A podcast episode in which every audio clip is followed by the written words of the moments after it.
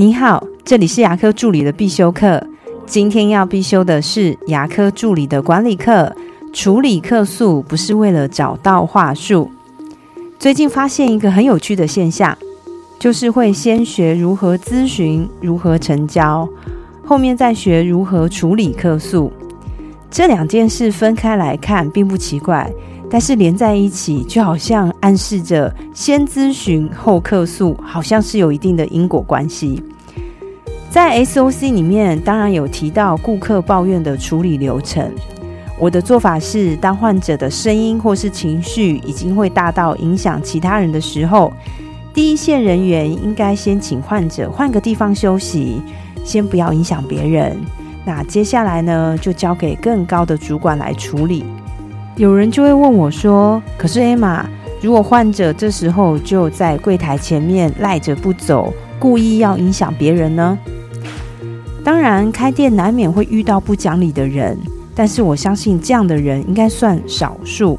大部分的人还是要顾及一点颜面的。一般的情况会忍到他已经不顾任何的颜面，在所有人面前发怒，那真的应该是到忍无可忍的地步了。如果这个状况是极少，我觉得可以忽略不计。可是如果是偶尔或是常常发生，那就是代表诊所的医疗品质或是术前沟通出现了问题。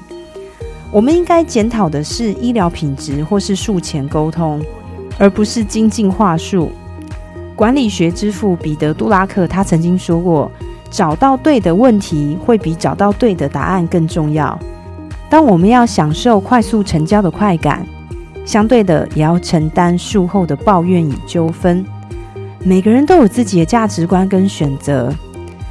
我的价值观是慢慢来才比较快，又不知道你的价值观跟选择又是什么呢？我的分享就到这边。如果觉得今天的内容对你有帮助的话，请帮我下载下来或分享出去，让更多人听得到。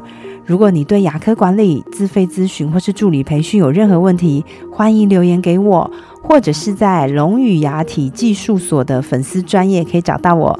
下次再见了，拜拜。